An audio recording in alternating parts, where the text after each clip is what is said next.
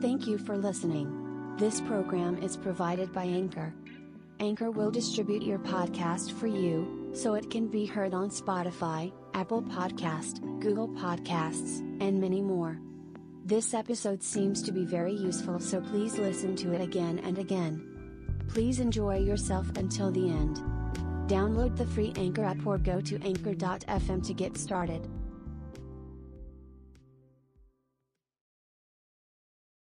はい、おはようございます。えー今から、えーみんなが幸せになる話をします。えーこれしか不幸から抜け出す道がないっていうことで、えーこの話をします。え非常に、あの、簡単な話なんですけど、え分かってくれる人が少ないです。え100人に1人分かってくれればいいと思ってます。えー始めます。えーとですね、えーだいぶ前からあの、話してるんですけど、人は何度も生まれ変わるんだよ。それから、えー親というものを自分で選ぶんだ。え何のため親を選ぶか、何のため人間は何回も生まれてくるか、えーそれから仕事には呼ばれるんです。親は自分で選びますけど、仕事というのはそこの、その人にぴったりの職場に呼ばれます。えー人はなんでこんなに何度も生まれ変わり、えー輪廻転生を繰り返すかっていうと、一つの修行があります。その一つの修行というのが、えー実は、劣等感の克服ということです。で、いきなり劣等感って言われても何のことかわからないし、自分が劣等感を持ってるとは思っていないんで、えこの話の一番、えー難しいところは、ほとんどの人は自分が劣等感を持ってるとは別に気がついてないんです。それと、また、親の方も劣等感を与えてるとは思っていないんです。だから、両方が気がついてないから、実は人は苦しむんです。で、そのことに気づいちゃうと、ああ、何のことか、そういうことかっていうことがわかります。それで、面白いんですけど、この問題は、わかると大体の謎が解けちゃうんです。だから別に、そんなにいろいろ解決しようとしなくて大丈夫なんです。わかればいいんです。で、本当はこの話を聞くと魂はわかります。えーものすごい簡単な話ですから、えーバカバカしいほど簡単な話です。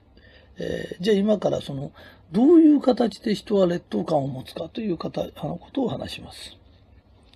えーまず、魂は親を選んで生まれてきます。それで、えー例えばおとなしい子はおとなしい遺伝子のところに入ります。それからよくこう切れちゃう子っていうのは、切れやすいような、えー遺伝子を選んできます。えーそこでどんな修行をするんですかっていうと、実は親というのも非常に未熟な魂なんです。で、その未熟な魂で、実は子供を育てるんですけど、子供は親が未熟だっていうことがわからないんです。で、親が未熟だっていうことがわからないと、実は、えー親は子供にとって絶対だから、自分が未熟なんじゃないかと思っちゃうんです。で、今からどのような形で人がコンプレックスという劣等感を持つかということを話します。えー親の未熟というのは大体二通りパターンがあります。それは、えー単純に切れて暴力を振るう。えー酒飲んで暴力振るうとか、えーそういう形の親がいます。で、これは未熟すぎますから、すごくよくわかります。で、こういう親に育てられると、えー意外とですよ、これも大変なことなんだけど、人に言ってもわかりやすいです。うちの親はこういう暴力を振るってどうしてこうしてっていう形だとすると、非常にあの、わかりやすいんですけど、えー大概の未熟な親は、こういう手法は実は取らないんです。実はどういうふうな手法を取るかっていうと、あの、自分のコンプレックスをお前のためだっていう形で出してくるんです。えー、で、まずあの、親がどのぐらいコンプレックスがあるかっていうと、親がコンプレックスを持ってると、えー、劣等感を持ってると、自分は常に不当に扱われてると思うんです。で、やがて子供もそういうふうに思うんだけど、劣等感があると、自分はすごい不当に扱われてると思い出す。今、親の話をしてるんですよ。そうすると、その親は世間に出てっても自分はやたら不当に扱われてると思ってる。だから損をしてると思ってる。で、なぜか悔しいんです。だから、よくあのー、酒飲んでもあいつが悪くてこいつが悪くてって自分以外は皆悪いと思ってる人いるんです。あれは極端なコンプレックスがあるんです。要するに劣等感があると自分はすごい損をしてると思っちゃうんです。で、非常にそれが悔しいんです。で、なぜかそうなんです。で、これは親の問題だからしょうがないんです。で、そういう親は家に帰ってくると何をするかというと、二つのことをやり出すんです。一つは、例えば子供がその、自分がこう、例えばこう、右上がりのこういう綺麗な字を書く人がいるとしますね、お父さんは。子供が丸文字を書くとそのことを異常に注意するんです。で、これはお前のためだからって言ってるけど、実は丸文字を書いてても誰も困ってないんです。それなのに異常に教えてるっていうのは、必ず親にコンプレックスがあるんです。で、コンプレックスがあるから、そのことを一生懸命一生懸命やって、うさばらしをしてるんです。愛情という名のうさばらしをしてる。それから、もう一つ、こういううさばらしの仕方もあるんです。例えば、子供がピアノを始めたとします。まあ、男の子が空手始めたとします。そうすると、もう、やってみたら自分に向かないことが子供は分かったからやめたいのに、泣くほどやめたいのに、あの、やったことは最後までやってほしいのよ、最後までやってほしいのよってずっと、あれ、子供に対して、ものすごいその、威圧してるんです。だからお母さんはここまでやって、お母さんは難色してても、アルバイトしててもあんたの月謝出すからねって言って嫌がってるんです。で、最後まで続けてほしいって、最後っていつですか？最後ってどこですか？で子供が、例えば、じゃあ、初段になったらやめてもいいよって。ゴールを示さないでずっと最後までって言ってるのは何なんですか？それは。それって、自分のコンプレックスを人に晴らそうとしてるんだよね。子供で晴らそうとしてるの。じゃあ自分がやったこと全部最後まで続いたんですか？お母さんは。お父さんは最後まで続いたんですか？この前とんでもないテレビを見たのね。あのね、そのお母さんが自分の得意の好きなことやってるの。で、私は最後までこの子に、この子に私が最後まで頑張る姿を見せたいんだ。あんた好きなことしてるんだよね。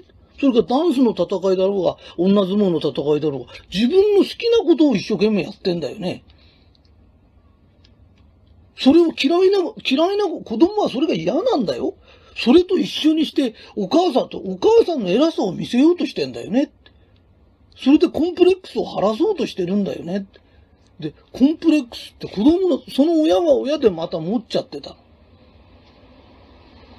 から子供にコンプレックスを与えない、あの、劣等感を与えない最高のことっていうのは、運動会でだろうがなんだろう、学校で成績、いい成績取ると。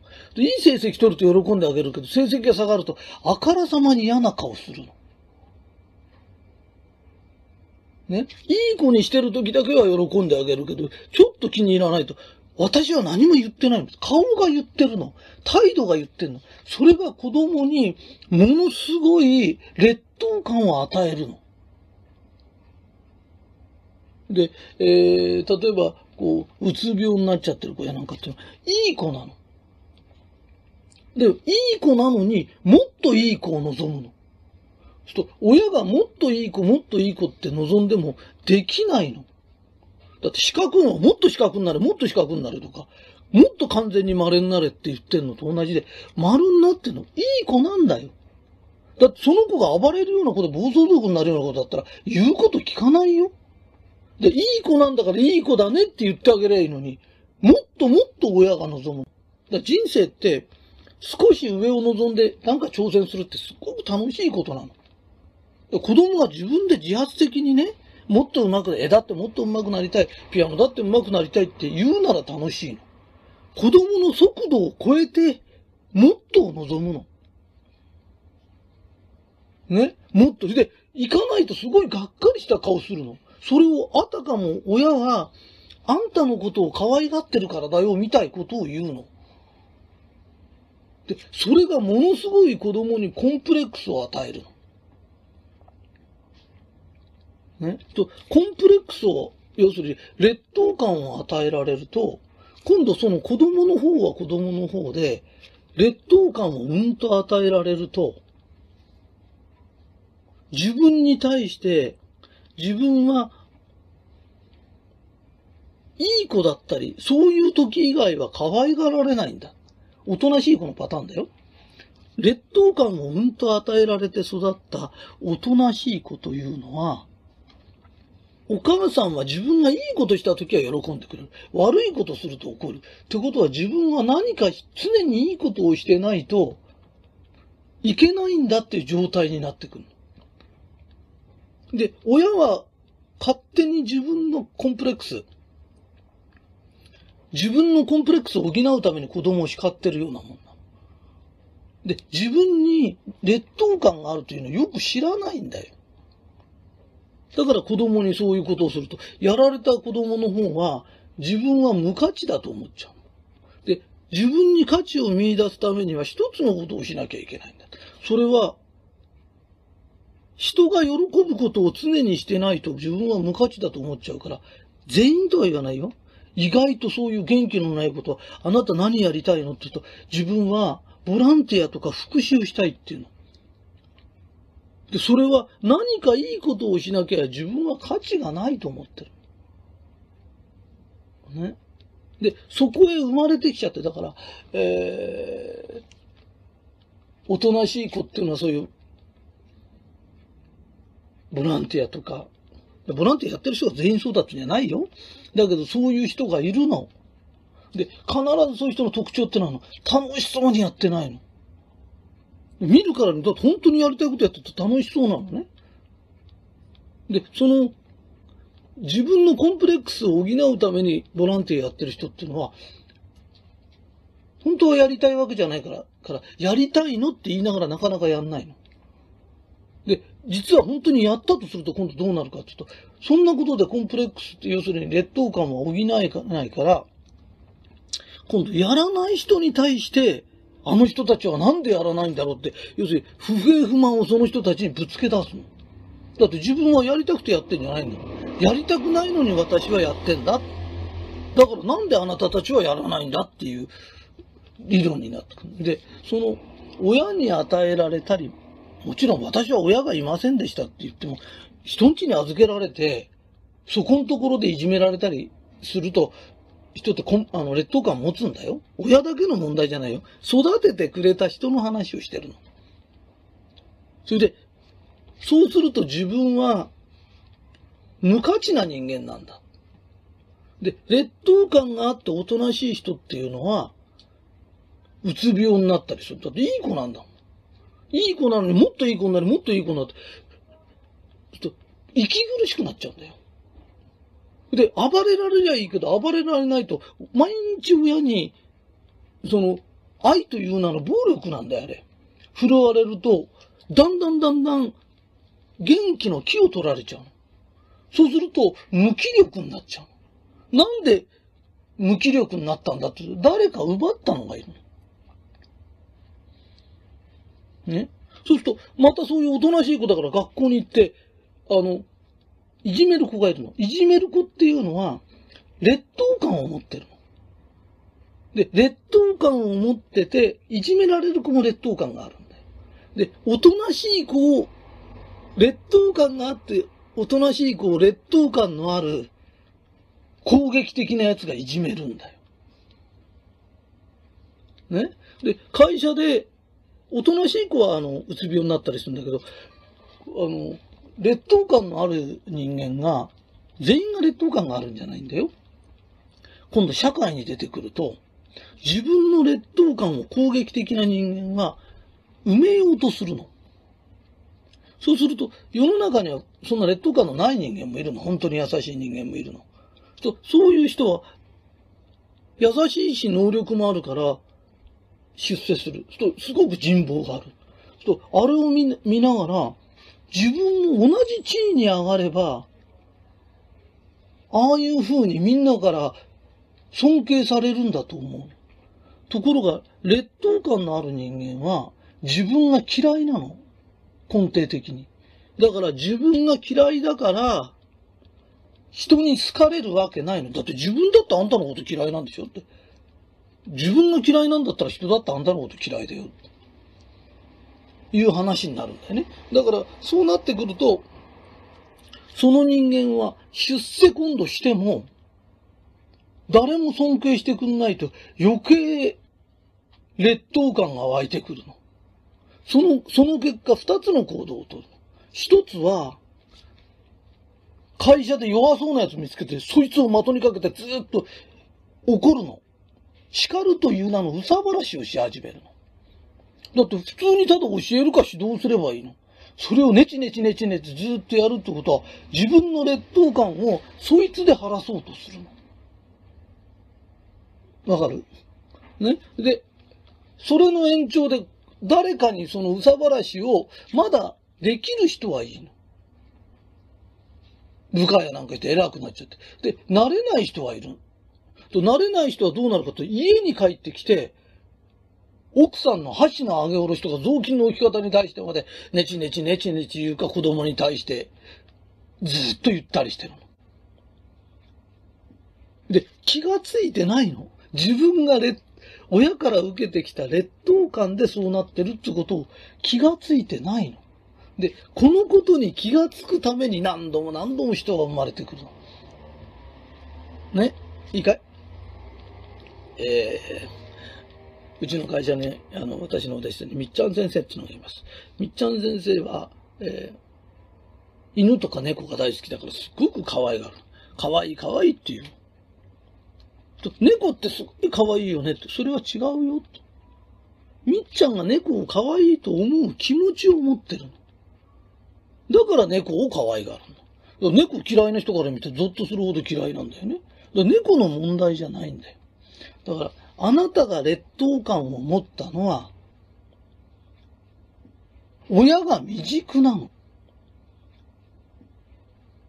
親が子供を劣等感を持つ程度しか育てられなかった。でもはっきり言うけど、そういうとこへ生まれた子も、自分が親になったら同じことをする子な人なの。だから別にあなた被害者なんじゃないんだよ。どっかで誰かが気づけばいい。それから課長やなんかでどんどんどんどん怒鳴ってたり怒ってる。ああ、嫌だなって、俺はなんでまた怒られるんだろうじゃない。怒ってる人に、この人は相当劣等感がある人なんだ。気の毒な人なんだなっていう顔で見ててみな。怒る人やめちゃうだってバレてるんだ。ね、劣等感を持ってる人ってのは、自分が劣等感を持ってるということがバレるのが一番嫌なの。だから、もっと弱そうな人を探してるの。もっと未熟な人を探して怒ってる。ね。だから、お父さんが帰ってきて、箸の上げ下ろしから、ね、お前がね、俺も疲れて帰ってきてんのに、こんなお前の態度じゃね、しょうがないし、俺は家庭を大事にしてんだよ、大事にしてんだよってふりする人に、あんたなんでそんな劣等感持っちゃったのって言ってみな。一発で治っちゃう。だって見抜かれてんだもん。で、どっかで、あなたに劣等感を植え付けた人がいるの？それで、それは何ですかって、どんな風にして劣等感を植え付けたんですかっていうと、暴力とかそういう分かりやすいのは少ないの。それより、親のがっかりした顔なの。ね？がっかりしてから立ち直ったように、でも大丈夫よ、お母さんがついてるか。そのがっかりした顔が傷つけるの。それで傷ついてきたの。だから、うっかりいい子になっちゃうと、えー、意外と最初から成績がずーっと悪かった子とかっていうのは、意外と、えー、親の期待してないんだけど、ちょっと昔勉強ができたとか、良かったとかっていう方が、で、期待し、その落ち込みが激しいのね。で、期待して、期待、なんつうのかな。期待してあげることが愛だと思ってる。愛とはそういうもんじゃないの。あんたが運動会で一着になろうが、ペケだろうが、ね、お母さんあんたのこと大好きだから関係ないから。ね。学校の成績が一番だろうがペケだろうが、私にとっては世界で一番かけがえのない子だから、私にとってはあんな細かいことは関係ないんだって。神様があなたを授けてくれただけで私は最高だからって。これが愛なの。それ、うちの子はいい子なのよ。うちの子は何なのよ、勘なのよって。ね？で、いいことしか、時しか褒めないの。わかるかい？ね、だから、あなたが劣等感を持ったのはあなたのせいじゃないんだよ。周りが未熟なの。どっかで誰かがこれに気づけばいいの。